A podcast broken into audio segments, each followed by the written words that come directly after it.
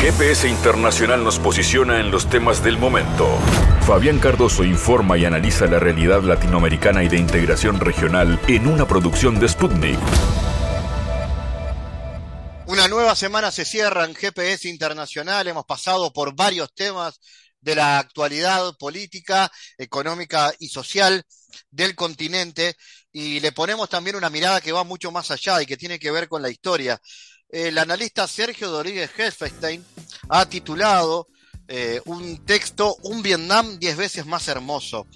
Y con él queremos hablar porque tiene que ver con lo que pasa 53 años después de que Ho Chi Minh hiciera su promesa de futuro y cuando se conmemora el aniversario 77 de la fundación de la República Socialista de Vietnam, bueno, Sergio Rodríguez Helfestein analiza eh, el proceso de independencia de Vietnam y qué resultado ha logrado el país a 77 años de la fundación de esta República Socialista. Hablaremos del vínculo que hoy tiene con los Estados Unidos y el papel también dentro de los países de la ASEAN y el vínculo con Rusia.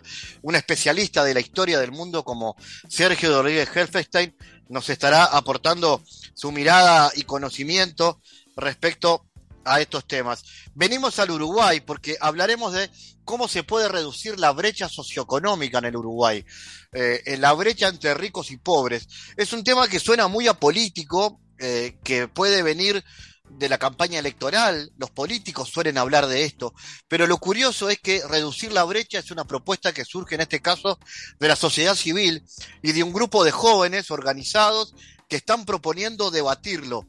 Debatirlo, por ejemplo, en los barrios populares de Montevideo y primero impulsarlo a través de una campaña en redes sociales. Vamos a ver qué se proponen, porque antes de comenzar a plantear este debate en las calles, lo van a hacer hoy en GPS Internacional. Y en nuestro espacio cultural les presentamos una novela que está dentro de las 10 finalistas del Premio Planeta 2020. Se llama Verdades Inconclusas. Hugo Portal es autor, es uruguayo, nacido en el departamento de Colonia, hoy reside en Buenos Aires y nos estará contando sobre este trabajo. GPS Internacional, esta producción de Sputnik a través de M24 en Uruguay, de Radio del Plata en Argentina y de las radios públicas de Bolivia, comienza de esta manera. En GPS Internacional localizamos las noticias de América Latina.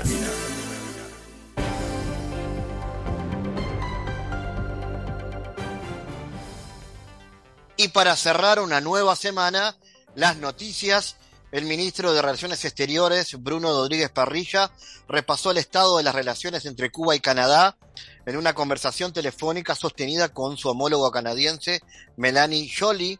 Sostuve conversación telefónica con la ministra de Exteriores de Canadá. Pasamos revista al estado de las relaciones bilaterales, en particular al diálogo político y los vínculos económico-comerciales, publicó el jefe de la diplomacia cubana en su cuenta de Twitter. Canadá es uno de los más importantes socios comerciales de Cuba y uno de los principales emisores de turistas a la isla además de tener significativas inversiones en sectores como minería, energía, petróleo y gas, energías renovables, agricultura, equipos pesados y turismo, entre otros. A su vez, Cuba es el tercer destino extranjero más popular para los canadienses, luego de Estados Unidos y México, y la nación norteña es la mayor fuente de turistas hacia la isla caribeña. Ambos países trabajan en estrecha colaboración en foros multilaterales, entre ellos la Organización de Aviación Civil Internacional y la Organización de Naciones Unidas para la Educación, la Cultura y la UNESCO. El gobernador de Puerto Rico, Pedro Perlusi, declaró mediante una orden ejecutiva al estado de emergencia por la viruela símica o viruela del mono, luego de que la isla rebasara la barrera del centenar de casos. Es imprescindible decretar una emergencia con el fin de continuar expandiendo la respuesta que ha implementado el Departamento de Salud para atender el brote internacional de la viruela sísmica a nivel local. Con la declaración de emergencia se podrán garantizar los recursos necesarios para fortalecer la vigilancia, la detección, la prevención, la vacunación y los tratamientos correspondientes para así atender la propagación de esta enfermedad con la prontitud y la eficiencia que se merece. La decisión gubernamental llega después de que fueran reportados 114 casos positivos de la llamada viruela del mundo, diagnosticada el 29 de junio por primera vez en la nación caribeña. La orden ejecutiva ordena al Departamento de Hacienda, la Oficina de Gerencia y Presupuesto y la Unidad de Asesoría Financiera y Fiscal para que se realicen las gestiones pertinentes para asignar al Departamento de Salud todos los recursos económicos necesarios a fin de atender la situación sanitaria, incluido el acceso al fondo de emergencia. El estado de emergencia por la enfermedad entró en vigor el 2 de septiembre y se extenderá por un plazo de 30 días. La apertura de la frontera entre Colombia y Venezuela se reactivará con fuerza el comercio en América Latina y esto permitirá el incremento de inversiones en ambos países, lo que va a fortalecer sus economías. Esto lo dijo a la agencia Sputnik el diputado venezolano Julio Chávez, esto convierte a la región en un importante polo de desarrollo que puede reactivar con mayor fuerza el comercio en América Latina y de América Latina con el mundo, que se puedan captar importantes inversiones que sin lugar a duda apuntan a convertir a ambos países en actores fundamentales de la recuperación económica en toda la región, expresó Chávez, integrantes del PCV. El 31 de agosto, el presidente de Venezuela, Nicolás Maduro, afirmó que la apertura gradual abrirá un mercado gigantesco para los habitantes de ambos países e incrementará la oferta exportadora. Maduro y el presidente colombiano Gustavo Petro decidieron restablecer de manera gradual las relaciones diplomáticas luego de una conversación telefónica que mantuvieron en junio. Posteriormente, el 28 de julio, el canciller de Venezuela, Jesús Farías, y su par colombiano, Álvaro Leiva, establecieron una agenda de trabajo en la que acordaron la eh, normalización de las relaciones a partir del 7 de agosto. Y el gobierno de México denunció ante Naciones Unidas que armas de fuego fabricadas en otros países detonan violencia criminal en su territorio. ¿Las armas las fabricamos nosotros? No. ¿Las drogas sintéticas las consumimos nosotros? No. ¿Los muertos los ponemos nosotros? Lamentablemente sí declaró la titular de la Secretaría de Seguridad y Protección Ciudadana, Rosa Ixela Rodríguez, en la sede de la ONU en Nueva York. En el marco de la cumbre 2022 de jefes de policía de las Naciones Unidas, la funcionaria de administración del presidente Andrés Manuel López Obrador aseguró que México es un país de paso en el trasiego de narcotráficos ilegales hacia Estados Unidos. Nuestras montañas siempre existirán, nuestros ríos siempre existirán, nuestro pueblo siempre existirá. Con los invasores norteamericanos derrotados, reconstruiremos nuestra tierra hasta hacerla diez veces más hermosa, nuestra patria será reunificada, nuestros compatriotas del norte y del sur se reunirán bajo el mismo cielo, escribió el presidente Ho Chi Minh en su testamento político el 10 de mayo de 1969.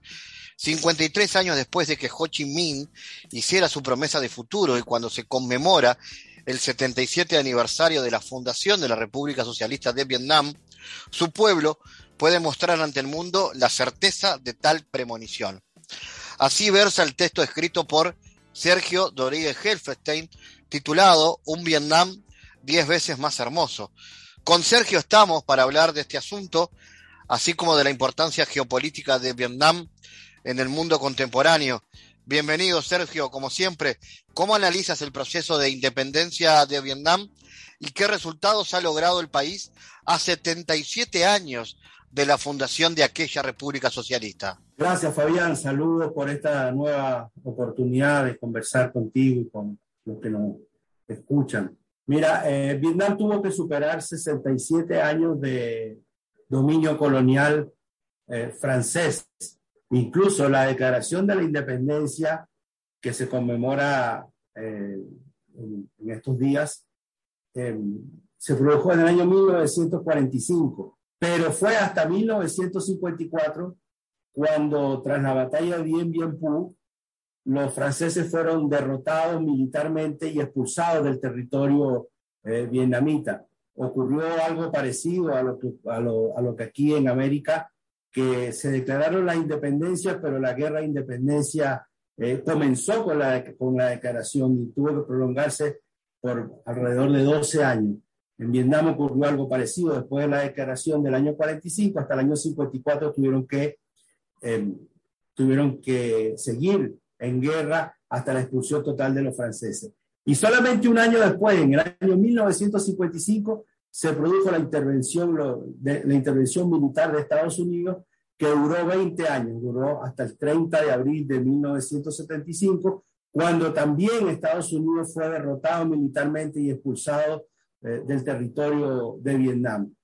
Solo en ese momento, después de 100 años de guerra, de ocupación, de lucha anticolonial, de lucha contra el imperio más poderoso que ha existido en la historia del planeta, es que Vietnam pudo comenzar a, pensar en construir una, sociedad armoniosa, una sociedad eh, productiva, que trajera mejores condiciones de vida para sus eh, ciudadanos. Eh, yo te puedo contar una anécdota, Fabián.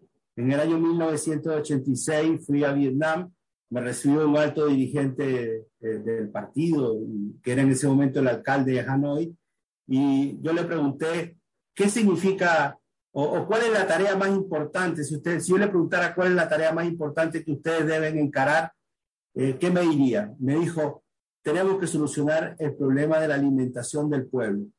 Y le dije, ¿y en términos prácticos qué significa eso? Me dijo, eso significa que cada vietnamita pueda, tener, pueda comer medio kilo de arroz al día, o sea, una libra, me dijo, medio kilo de arroz al día. Eh, y tenemos una, una deficiencia muy grande, tenemos una carencia muy grande. Y eso fue en el año 1986, Fabián. Y hoy Vietnam no solo se autoabastece, sino que es el segundo mayor exportador de arroz del mundo. De ese tamaño es la hazaña productiva y la hazaña eh, de, construcción, la construcción de su nueva sociedad que ha hecho el pueblo vietnamita. Sergio, eh, si analizamos la relación hoy de Vietnam con las grandes potencias en este sistema internacional que está asignado por la incertidumbre y la transición estructural. ¿Cuál es hoy?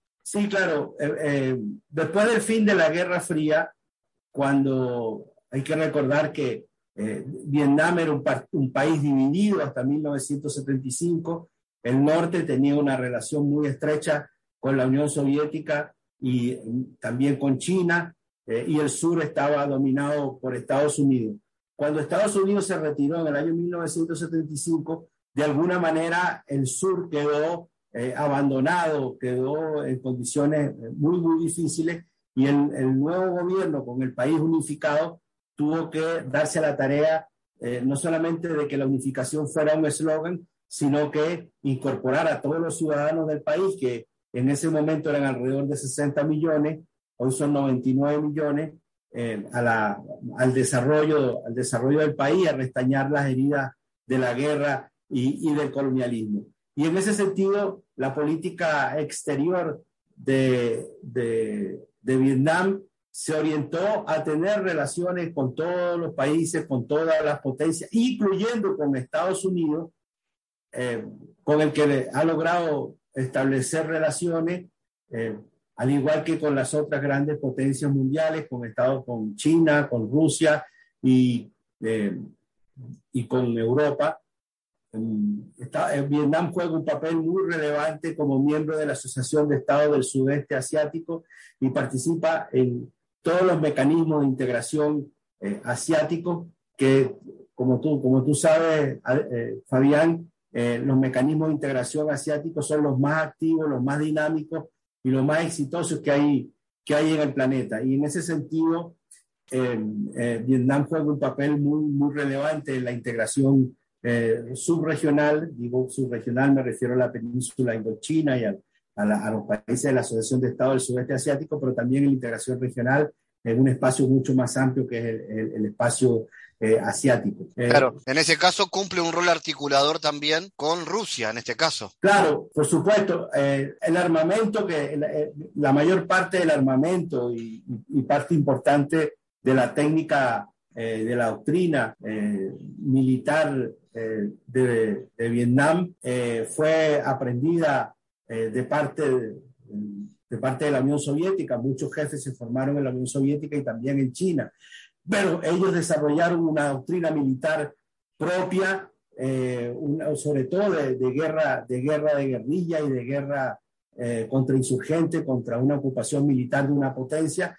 Hay que decir que Vietnam es, eh, no sé si el único, pero uno de los pocos países del mundo que ha derrotado a, a, todas las grandes potencias con excepción de Rusia, porque derrotó a Francia, también derrotó a Japón, derrotó a Estados Unidos y también derrotó a China, que en el año 79 eh, entró a territorio, invadió territorio vietnamita y fue derrotado militarmente. Entonces, eh, la, la, experiencia, la experiencia militar vietnamita es, una de las, de las más extraordinarias y su doctrina se estudia en muchas academias militares. Pero volviendo al tema, eh, esa relación estrecha que tuvo con la Unión Soviética y con China em, le permitió establecer relaciones, sobre todo en el momento actual, en el caso de China, en, que hay dos partidos comunistas en el poder, en Vietnam y China, y eso hace que eh, existe un acercamiento político, ideológico eh, muy grande, una, una, cercanía ideológica muy, muy,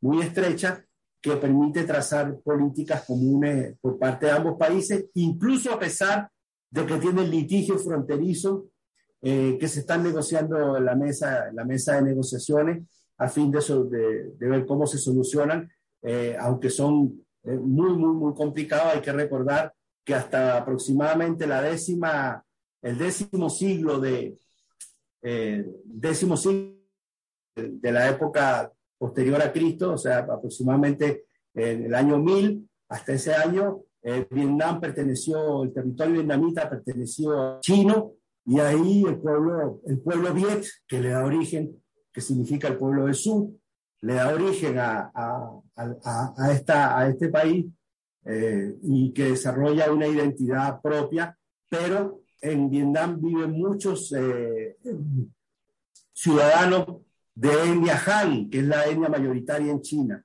Y eso también este, genera algún tipo eh, de conflicto que se está tratando de solucionar, repito, por vía del gran acercamiento y la gran digamos, identidad que hay entre los dos partidos comunistas en el poder. Y el vínculo con Estados Unidos, luego de la derrota de la potencia norteamericana en su operación militar, ¿cómo quedó y cómo es en el presente? Mira, sin ser una, sin ser una gran potencia económica, eh, Vietnam tiene hoy una economía eh, muy eh, favorable ya tiene, a pesar de la pandemia, a pesar de toda la crisis económica que ha transitado el mundo, eh, Vietnam muestra eh, muchos, muchos años, varios años de, crecimiento económico.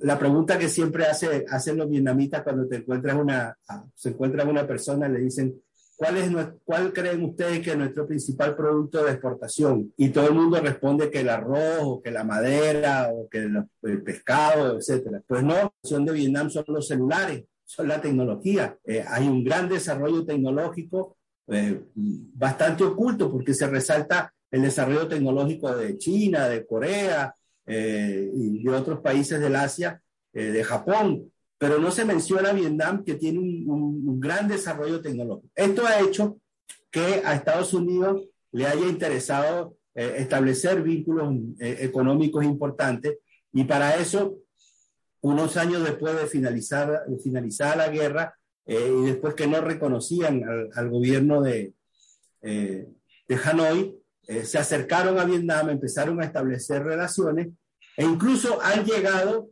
eh, han llegado a tratar de fortalecer su relación con Vietnam en función de eh, utilizar estas diferencias que Vietnam tiene con China como instrumento de generación de conflicto entre, entre los dos países y en la región, todo lo cual permite, eh, le permite a Estados Unidos justificar su presencia militar creciente en, en esa región. Al punto, Fabián, que han ofrecido, le han ofrecido al gobierno de Vietnam eh, eh, la posibilidad de que le han pedido, mejor dicho, le han pedido al gobierno de Vietnam que les arriende las bases navales, las bases militares y navales que ellos tuvieron en el sur del país durante la ocupación del sur del país, eh, que se las arriende nuevamente para uso de las Fuerzas Armadas y de las Fuerzas Navales de Estados Unidos. Entonces, hay, una, hay una relación que se manifiesta en lo económico, hay un intento de Estados Unidos de tener una relación creciente en, materia, en materia militar, em, pero eh, no, eso no ha llegado a,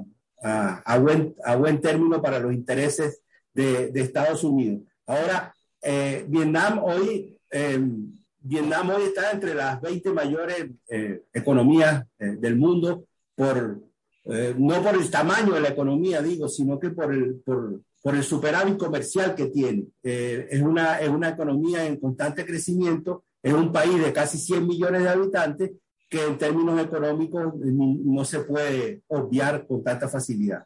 Sergio Rodríguez Helfestein, como siempre, gracias por tu calificado análisis. Gracias, Fabián, a, tus órdenes siempre que pueda ayudar eh, en, en esta labor tan importante que realiza. Un abrazo. Analizamos los temas en GPS Internacional.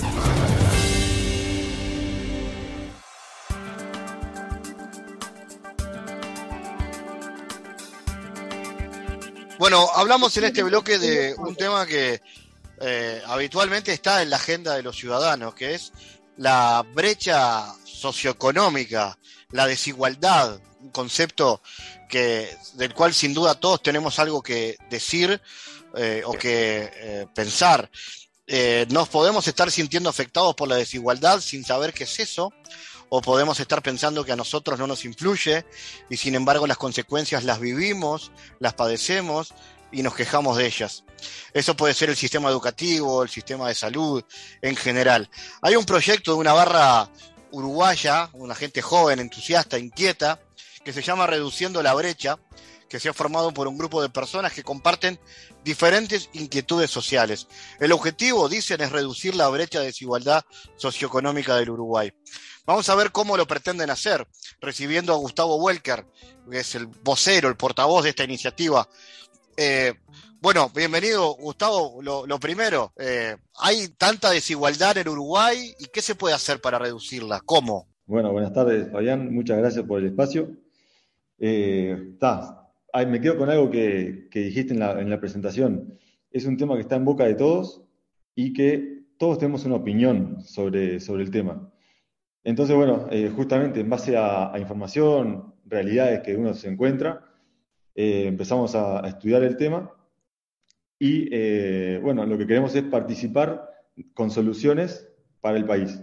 Entonces, lo que, bueno, justamente estuvimos viendo es cómo hacer para que las personas que tienen opinión e ideas capaz que creativas, cómo llevarlas a cabo y sobre todo cómo hacer para que todas las ideas se organicen y terminen confluyendo en organizarse en una idea para que se pueda llevar a cabo y que no sea eh, la desorganización lo que al final tranque todas las iniciativas sociales que surjan. Eh, la forma de hacerlo fue eh, a través de una plataforma web que ya está creada. Lo que hace la plataforma es permite a la gente subir propuestas y que esas propuestas se puedan comentar, sugerir. la idea es que haya intercambio, que no sean propuestas ya cerradas y, definitivas, sino que, la gente pueda justamente construir dentro de ideas de la gente misma, eh, ponerle eh, otras improntas, otras ideas que se van construyendo entre personas, para que en conclusión terminen cerrando, cerrándose todas las propuestas que se vayan subiendo y luego entre toda la gente que está participando en la plataforma se voten las propuestas que tengan más llegada o que la gente entienda que son más reales de, poder alcanzar a realizar y eh, esa idea trasladarla al Parlamento o iniciar una movida de plebiscito social para poder eh, llevar a cabo la idea. Por lo tanto, son propuestas que no tienen que ver solamente o no tienen por qué tener que ver con política económica o con política. Exactamente. Eh, hay, diferentes eh, etiquetas para poner eh, en la página. Puede ser eh, economía, puede ser cultura, puede ser educación, puede ser vivienda, puede ser salud.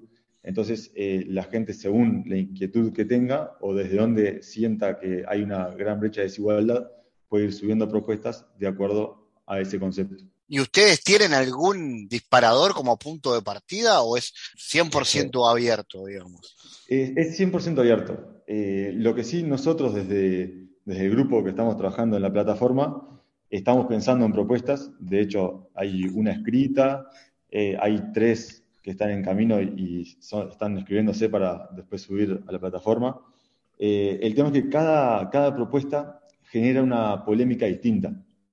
Entonces, entrar eh, capaz que a conversar de cada propuesta ahora es muy prematuro, se podría decir, porque lo importante ahora es que la gente conozca eh, la plataforma, creo yo. Eh, es importante que la gente lo conozca, que lo use, que sepa que, que, se puede, si nos organizamos entre la gente, podemos llegar a tomar o a incidir en decisiones que desde la política a veces es difícil tomarlas, porque son decisiones, o sea, reducir la brecha de desigualdad a veces implica tomar decisiones que no le gustan a la sociedad. Entonces, desde la política no surgen tantas ideas o tanta creatividad para, reducir la brecha de desigualdad. Eso te iba a decir, porque parece ser un tema eminentemente político. Uno dice, bueno, reducir la desigualdad. Me suena a plataforma electoral, ¿no? Se supone que un partido político podría llegar a proponer esto. Eh, y, uno dice, es una idea progresista. Uno puede decir, bueno, es una idea para un partido político progresista, pero llama la atención que lo proponga un movimiento de la sociedad civil. Y bueno, vos sabés que eh, lidiar con eso que estás diciendo es justamente uno de los grandes eh, desafíos. porque sí, te preguntan si es algo político y obviamente la respuesta es que sí, es un movimiento político, pero no es, no es un partido político.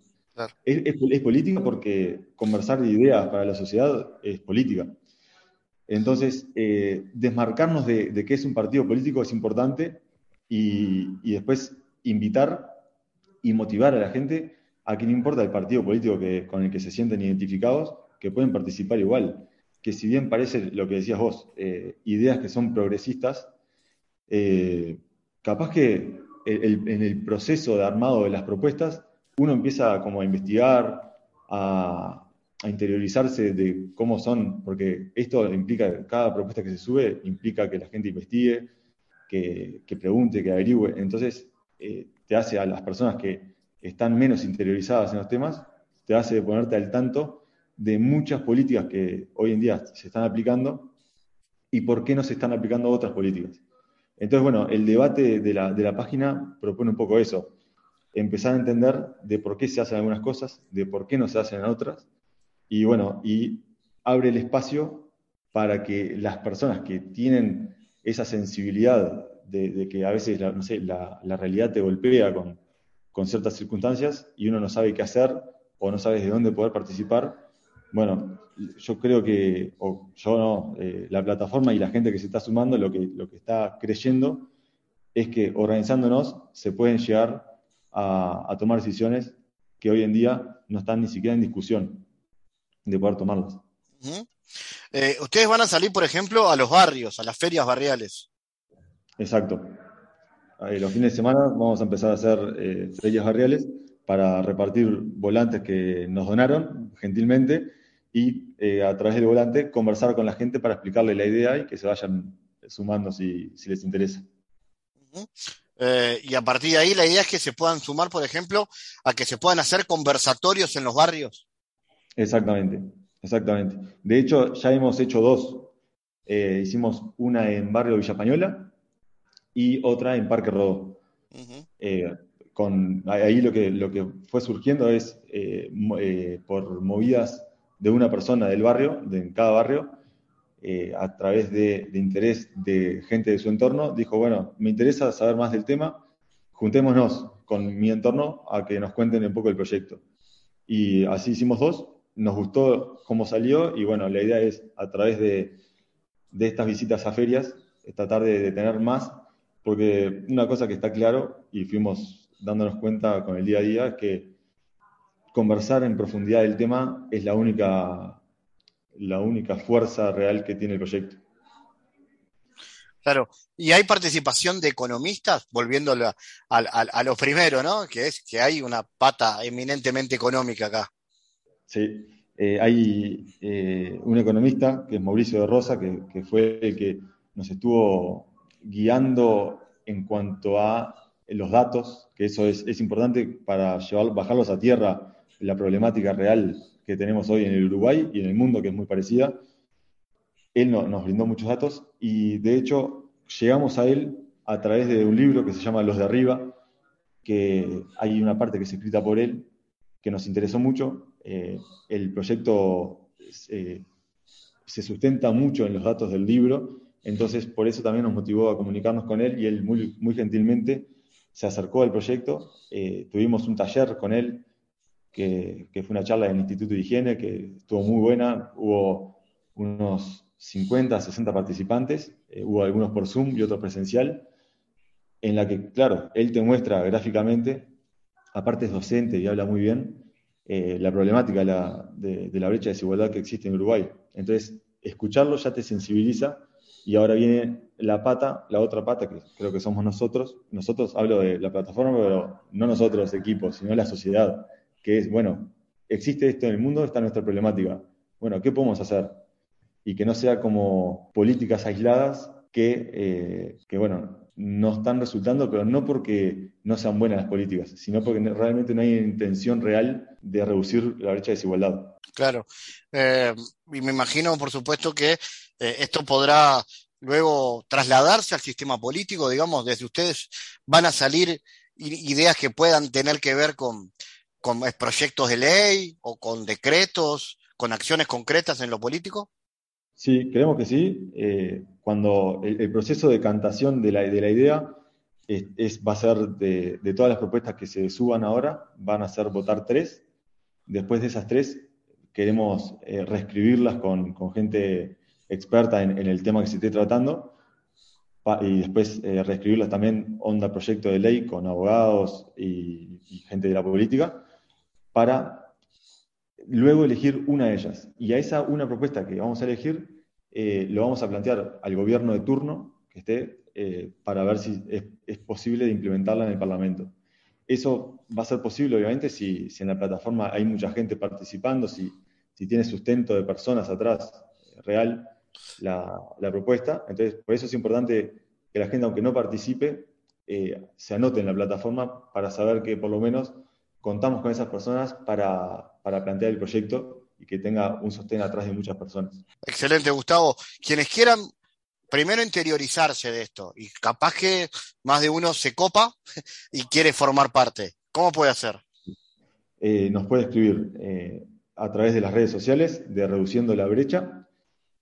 Después está la página web que es reduciendolabrecha.org o si no, se contacta conmigo a través del 099 683978 y ahí nos ponemos en contacto y pueden participar activamente o desde donde sientan y deseen, porque bueno, de eso se trata un poco, de, abrir la cancha y que no sea una cosa que pasa acá trabajando esto, es que, que no sea un sacrificio eh, trabajar y promover esto. Se tiene que, que poder hacer en paralelo al trabajo, a la familia.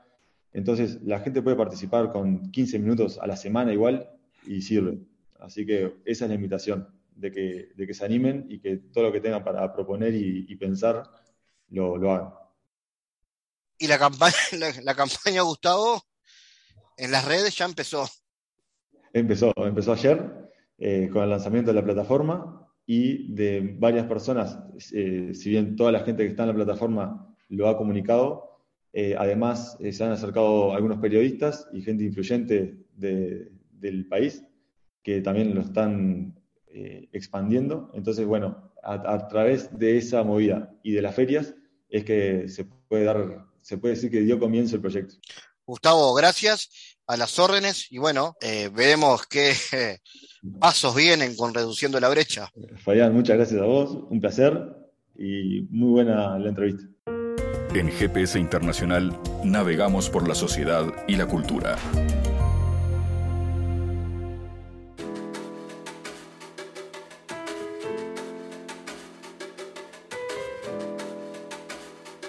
No lo soporto, dice la nota que dejó la mujer dentro de la papelera antes de morir. El cuerpo no tiene rastros de agresión y para investigar el caso fue convocada la detective Verónica Santa Cruz con su equipo. Ese cadáver es el comienzo de una investigación que puede tener como foco a una serie de víctimas cuyos casos nunca fueron resueltos y otros que están en peligro. El acosador no aparece, Santa Cruz solo cuenta con algunos indicios que se repiten, no logra avanzar y actúa bajo la presión de un jefe que quiere resultados inmediatos. Este es un policial vertiginoso donde el juego del misterio del victimario y la estrategia del detective corren en paralelo. Se llama Verdades Inconclusas es una de las obras seleccionadas entre los 10 finalistas del Premio Planeta 2020 y es autoría de Hugo Portal, que es un escritor uruguayo de 29 años que nació en el departamento de Colonia eh, y actualmente está estudiando traductor, traducción científica y literaria en el Instituto Superior Lenguas Vivas de la ciudad de Buenos Aires. Eh, ah, tiene ya varios premios, varios reconocimientos y con Hugo queremos conversar sobre lo que implica esta obra. Hugo, Verdades Inconclusas, ¿a dónde nos lleva el título? Bueno, eh, el título es una... Es una semblanza que, bueno, que eventualmente el lector va a descubrir a medida que lo, que lo lea y bueno, y que llegue a, a ese final misterioso, podríamos decir, y bueno, eh, esto surge, como te cuento, eh, esto surge como em, un deseo que yo tenía de incursionar en la novela negra. Yo ya había escrito un par de novelas cortas, em, más abocadas al, terror, que fue como em, el género que, dominó mis lecturas este, durante la adolescencia y ya con, con otra madurez tal vez eh, empecé a, interiorizarme más en este género, en la novela policial.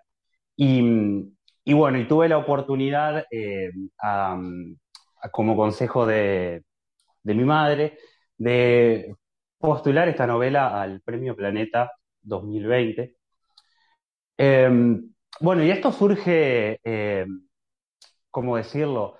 Eh, por algo que yo encontré por ahí en internet, hay algo que se llama el efecto Mandela, es una teoría, una teoría eh, un poco conspiranoica, pero tiene sus bases científicas también, pero lo concreto es que, como dice la sinopsis, eh, nos presenta a un equipo de policías que estado, está comandado por la detective Verónica Santa Cruz, y bueno, y se encuentran ellos por ahí con una escena que en principio se muestra como el suicidio de una joven.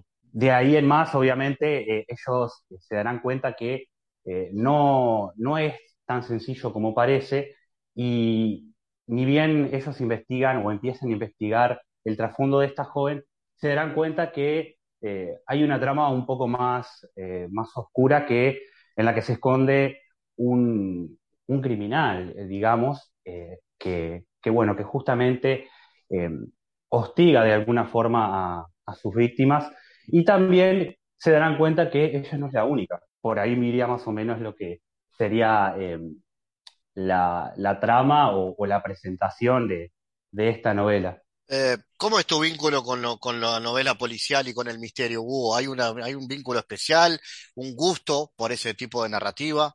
Sí, eh, yo te cuento, eh, por ahí había empezado con algunos clásicos como Chandler, como Agatha Christie, también me cautivó en su momento La pluma de Truman Capote, pero creo que el, el punto de inflexión y lo que me, me capturó completamente eh, fue la serie Bergman, también publicada por Planeta, eh, que está escrita por em, Hortz y Rosenfeld, que son, bueno, dos escritores suecos, si no me equivoco, que han hecho una serie de cinco o seis libros. Ahí fue donde, donde dije, bueno, me encantaría incursionar en el género. Em, y casualmente también, eh, por lo maravillado que, que quedé de esas de esas ediciones dije, qué lindo sería eh, tener una novela negra y publicarla con el sello de Planeta. Y bueno, y esta, esta serie de circunstancias de eh, justo empezar a, incursionar en el género y la oportunidad que, el premio eh, te da, más allá de que, de que ganes o no, bueno, han confluido en, lo que es hoy la publicación de, esta novela. A mí también, reconozco también que consumo mucho el género eh, a través de, bueno, de las plataformas de series, eh, que eventualmente también adaptan eh, muchas historias que en principio son novelas. Claro, te iba a preguntar eso, ¿no? ¿Qué cosas te inspiran a la hora de, escribir o tus referencias, por dónde van?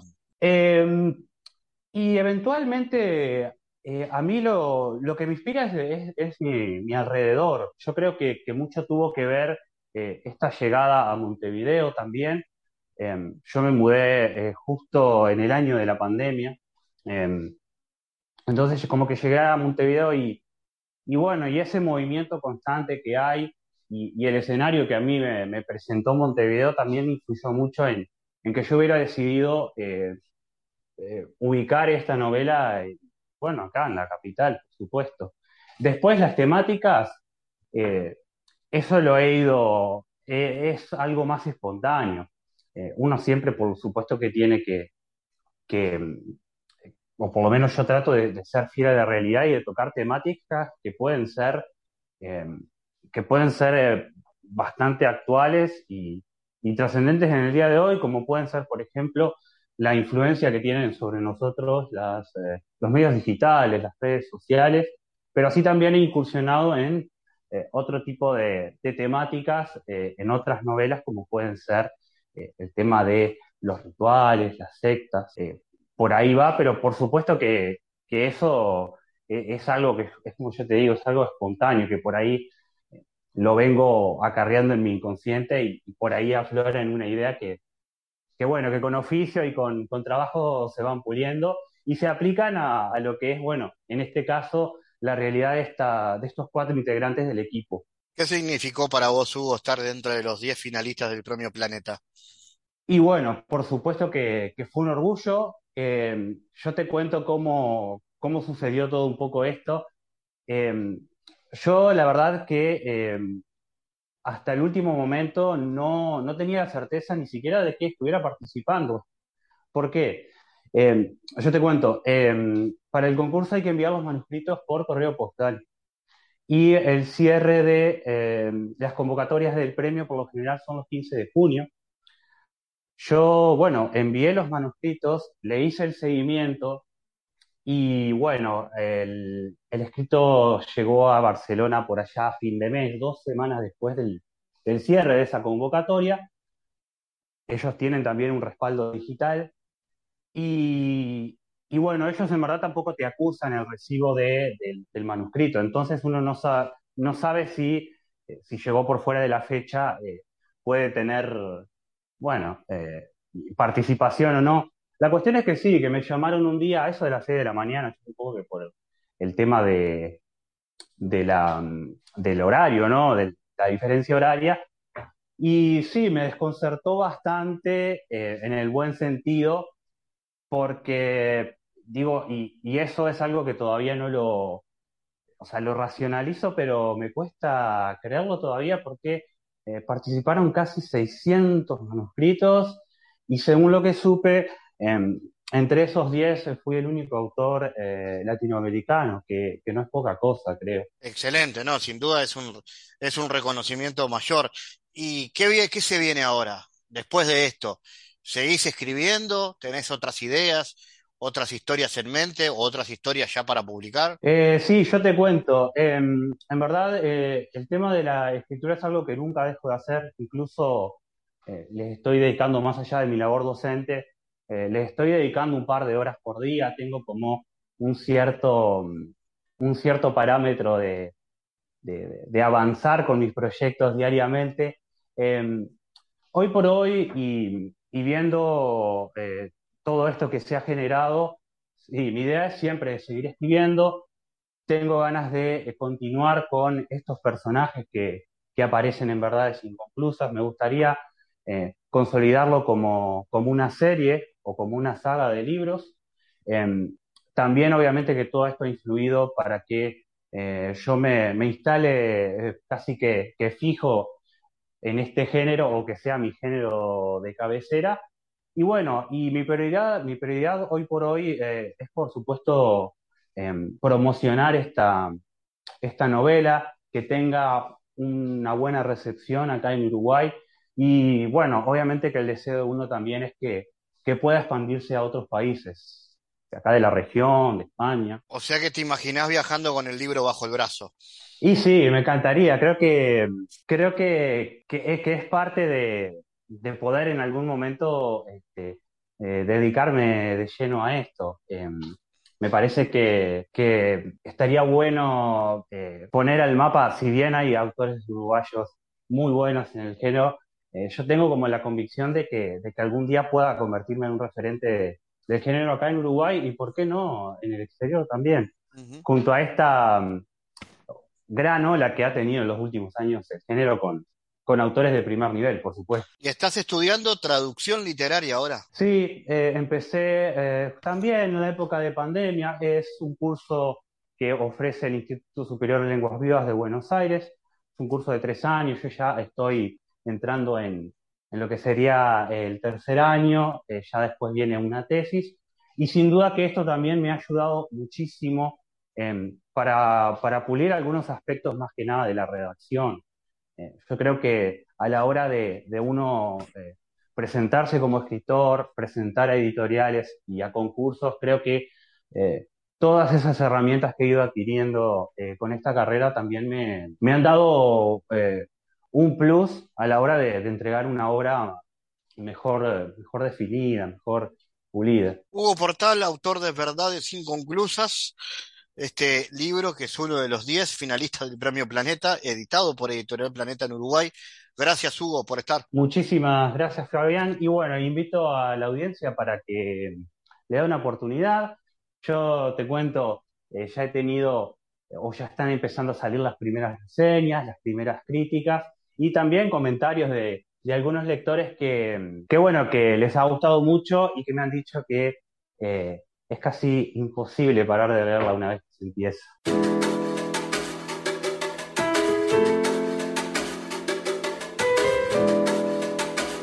El escritor e investigador Juan Antonio Varese lanzó una edición corregida y aumentada de, de Naufragios y leyendas en las costas de Rocha, editado en 1993.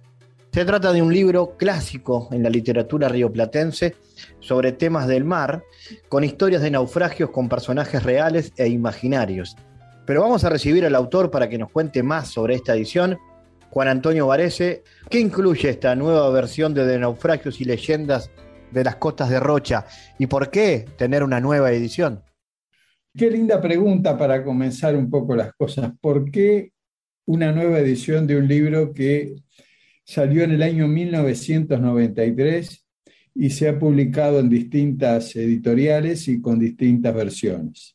El tema es que cuando uno arranca con una investigación de un libro, cuando sale una primera versión, a veces el tema queda incompleto.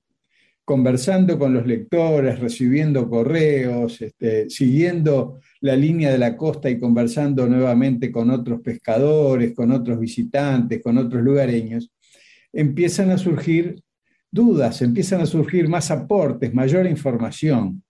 Entonces de ahí que en cada una de las ediciones que se ha hecho del libro le he ido incorporando o agregando o corrigiendo algunos hechos, algunos episodios o algunos datos. Pero ahora sí, habían pasado ya muchos años de la última versión del libro, que había aparecido en el año 2014, y recibía la, no te voy a decir la queja, pero sí la solicitud de muchos lectores que querían seguir conociendo sobre el tema, que querían adquirir el libro que estaba agotado, y entonces fue que eh, volví a plantear a principios de este año a Aguilar, que forma parte del, equipo de Penguin Random House, a plantearle la necesidad de una nueva edición del libro. Tenía muchas cosas para agregarle, muchos detalles nuevos, algunos episodios, algunas referencias interesantes. Y entonces, claro, cuando me dieron el visto bueno y me dijeron que podía agregar todos los elementos que quisiera, ahí me encontré con la disyuntiva quise mantener la, primera parte del libro tal cual fue escrita. La corregí, la miré, la, volví y prácticamente no le hice cambios. Pero sí tenía delante mío decenas de episodios nuevos que estaban esperando ser compartidos con los lectores. Y entonces ahí fue cuando empecé a, a redondear la forma de encararlo porque a veces no es cuestión de agregar nuevos datos, sino cómo los agregamos. Tenemos que pensar siempre en el lector y que el lector pueda acceder, se sienta cómodo, se sienta un poco cómplice con el autor. Entonces, ¿cómo plantearles y cómo presentarles estos nuevos datos? Si lo seguía haciendo como el personaje tradicional, como Don Ubaldo, perdón, como J. Santos, un profesor de historia jubilado que recorría la costa conversando con lugareños, con pescadores. Eh, ya eso era una historia que yo había vivido casi 30 años atrás. Tenía que darle un nuevo perfil, una nueva forma de encarar. Consulté con autores, consulté con profesores de literatura, consulté con personas que, digamos, que integran los aspectos narrativos. Y fue entonces que se me ocurrió, en un momento como cuando aparece la lámpara de Aladino y uno dice, ya está, ahora sí, esta es la idea, se me ocurrió crear un archivo J. Santos, el archivo de este profesor que después de veinte y pico de años este, empieza a rememorar historias antiguas, a ensamblar nuevas historias, a conversar con los lectores, a rescatar anécdotas, a rescatar eh, episodios y también, y por qué no, solicitar a algunos escritores amigos o investigadores que si querían se sumaran a las historias de santos agregando o escribiendo eh, algún capítulo, porque uno de los aspectos interesantes y, e importantes de este libro, y por qué de alguna manera la editorial lo llama un libro clásico en los temas del mar, es porque ha inspirado a muchos escritores jóvenes para continuar la trayectoria, para entrar en el tema de los naufragios, para entrar en el tema de las historias de la costa y mirarlos de su manera, mirarlos. por ejemplo, una, una joven autora que tenía 15 años en el momento que se contactó conmigo, llamada Luciana Cerveto, quedó tan entusiasmada con el episodio de, El oro de Larinos, un barco encallado casi frente a Aguas Dulces en 1875, que escribió una novela que fue publicada hace unos años, fue su obra inicial, pero ahora Luciana este, está escribiendo otro libro. Entonces, eh, un poco, qué importante cuando un libro va generando entusiasmo en otros autores, como por ejemplo también el caso de Juan Font, que inspirado en este libro comenzó a hacer su propia versión con lo que él llama Voces de la Ensenada. Entonces, de esta manera las historias se van hilvanando y el archivo J. Santos pasa a ser un repositorio donde se conservan datos históricos, donde se conservan informaciones de naufragio, pero no solo de naufragio, sino lo importante es de la costa rochense y de la costa de Maldonado también y de, Montevideo también, donde se van sumando historias que tienen que ver con nuestro pasado, con nuestro pasado marítimo, eh, eh, con nuestro pasado este, relacionado con, historias de barcos, relacionados con faros, relacionados con, personajes que, que, nos han visitado y han dejado sus memorias sobre el Río de la Plata, sobre las costas eh, atlánticas uruguayas o incluso argentinas también. Y bueno, y el archivo J. Santos, que surgió como forma de encarar este libro, ya lo he materializado y tengo en mi biblioteca, digamos, una biblioteca entera, un, un mueble entero dedicado a los temas de las historias de Rocha. He seleccionado unas 70 páginas más o menos para incluir en este libro y también, por otro lado, conservo muchas otras tantas historias para ser contadas en el futuro, ya sea por mi pluma o por la de jóvenes investigadores que deseen incursionar en este maravilloso tema de los naufragios y de las historias y aventuras sobre todo. O sea, Juan, que no todas las historias que, usted conoce sobre naufragios y sobre el mar han formado parte aún de algún libro, se guarda algunas. No es que me guarde, es que en realidad eh, este, yo hubiera preferido incluir más, en vez de 70 páginas, incluir 140 o 180. Pero este, la, editorial, lógicamente, por el tamaño de un libro, este es un libro muy grande, muy voluminoso, eh, tenía que tener cierto, ciertos límites, ¿verdad? Y más o menos me fijaron entre 50 y 70 páginas. Por eso es que quedan muchas historias, pero algunas no solo las tengo prontas como para incluir, sino que otras están a medio investigar. Y aún otras son datos que me han dado últimamente algunos lectores y que, bueno, a ellos seguiré apostando, seguiré investigando, seguiré consultando, tanto en archivos como en la zona de la costa, porque atrás de cada, de cada historia, cuando aparece una pequeña pista, si uno la agarra, si uno la toma, y empieza a tirar de ella, empiezan a aparecer los datos y los datos se van enriqueciendo a medida que uno les acerca la lupa o a medida que uno va desenrollando la madeja, como quien dice.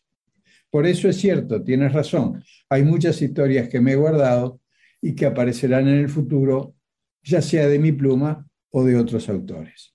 Porque lo que me importa es desarrollar el tema, es que los lectores se entusiasmen, se involucren y empiecen a, digamos, a, palpitar ellos mismos con todas estas historias. Juan Antonio Varese, le agradezco por este contacto, lo felicito por el libro y por supuesto, quedamos a las órdenes. Gracias. El mundo en GPS internacional.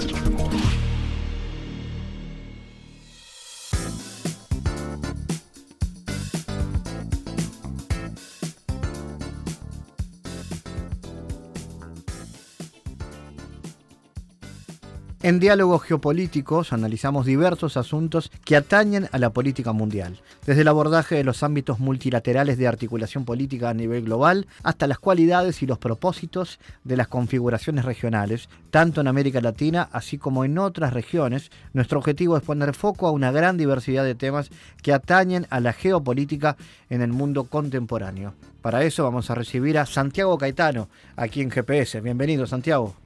Gracias, Fabián. Durante estas semanas hemos puesto el foco en algunos de los asuntos más importantes del campo de estudio de la economía política internacional en el marco de la historia de los últimos 50 años de las relaciones internacionales.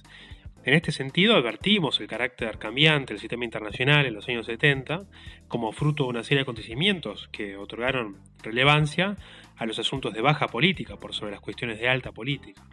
En este marco eh, advertimos la distensión político-militar entre las superpotencias, el activismo de los países del sur global en torno a los problemas de desarrollo relativos al desequilibrio norte-sur, la crisis energética, la crisis monetaria, así como otros acontecimientos que van en ese sentido.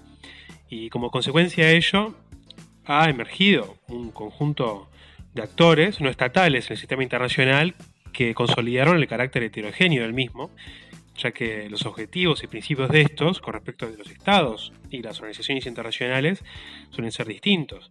Y a modo de ejemplo, los objetivos de justicia o solidaridad de actores como algunas ONG se podrían ver contrarrestados con la búsqueda restricta de beneficios económicos por parte de las empresas transnacionales, así como la necesidad de los estados en el establecimiento de políticas de seguridad. Por su parte, advertimos el aumento del poder relativo de los países de Occidente en la estructura del sistema internacional por medio de la promoción de interacciones sistémicas de carácter interdependiente y transnacional. Y sobre ello pusimos énfasis en lo que fue el llamado shock Volcker en relación al ex director de la Reserva Federal durante las presidencias de Carter y Reagan, quien subió las tasas de interés del 9% en el 78 al 18% en el 1981. Y este proceso coadyuvó a la reconfiguración del capitalismo global en los años 80 y con ello un posicionamiento crecientemente hegemónico de Estados Unidos en los albores de un nuevo escenario geopolítico, cuya intensificación disolvería el conflicto de la Guerra Fría. En este sentido, y a lo largo de los años 90, este escenario de mundialización del capitalismo global tiene entre su marco ideacional la promoción del libre comercio, el regionalismo abierto, así como la obsolescencia de la centralidad de los aparatos estatales, particularmente lo que concierne a lo económico. Gracias Santiago por tu aporte a GPS Internacional. Gracias Fabián, hasta la próxima. Les recordamos las formas de seguirnos a través de nuestras redes sociales. Somos arroba GPS Inter en Twitter. Estamos también en la red Facebook GPS Internacional y a través de una lista de difusión a través de la red Telegram, donde habitualmente compartimos los contenidos de cada uno de los programas de GPS Internacional, esta producción de Sputnik que se emite en M24 en Uruguay, en las radios públicas de Bolivia, en Radio del Plata en Argentina y a través de nuestra página mundo.sputniknews.com. GPS Internacional es un programa de información y análisis de los temas más importantes del mundo con mirada latinoamericana. Fabián Cardoso en GPS Internacional junto a los protagonistas analizó la realidad. Una producción de Sputnik.